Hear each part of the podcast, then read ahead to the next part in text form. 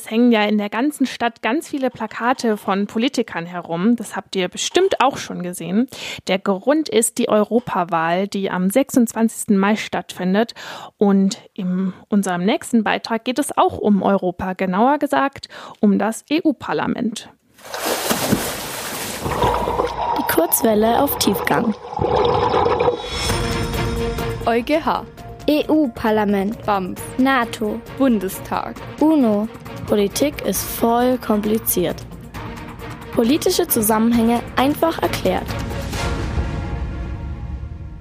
Das Europäische Parlament oder auch EU-Parlament ist die Vertretung der Menschen und Völker in Europa. Deshalb ist es auch das einzige Parlament in Europa, das von den Bürgerinnen und Bürgern direkt gewählt wird.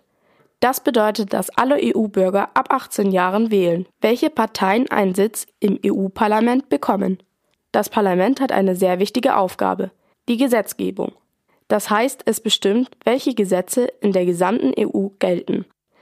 Alexander Müller von der Landeszentrale für politische Bildungsarbeit darüber, wie der komplizierte Prozess abläuft. Man kann sich drei Institutionen vorstellen, die immer zusammenarbeiten müssen. Das ist einmal die Kommission, die hat eine Idee für ein Gesetz. Also die schlägt vor, wir brauchen zum Beispiel eine neue Verordnung für den Datenschutz. Dann müssen sich das Parlament, also die Vertreter der Bürgerinnen und Bürger und die Minister aus den einzelnen Staaten über dieses Gesetz austauschen, das Ganze bearbeiten, Anträge stellen und einigen und verabschieden dann dieses Gesetz.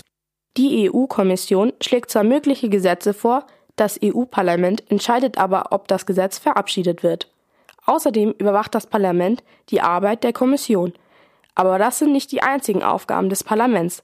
Es ist auch noch für den sogenannten Haushalt der EU zuständig. Dazu Alexander Müller. Der Haushalt ist das Geld, das die EU zur Verfügung hat, um alle möglichen Projekte und so weiter zu finanzieren und das Geld eben zu verteilen. Und wie man dieses Geld ausgibt, das muss in einem Haushalt aufgestellt werden. Also jeder Bereich sozusagen muss aufschreiben und verhandeln, wie viel Geld er von diesem Topf bekommt.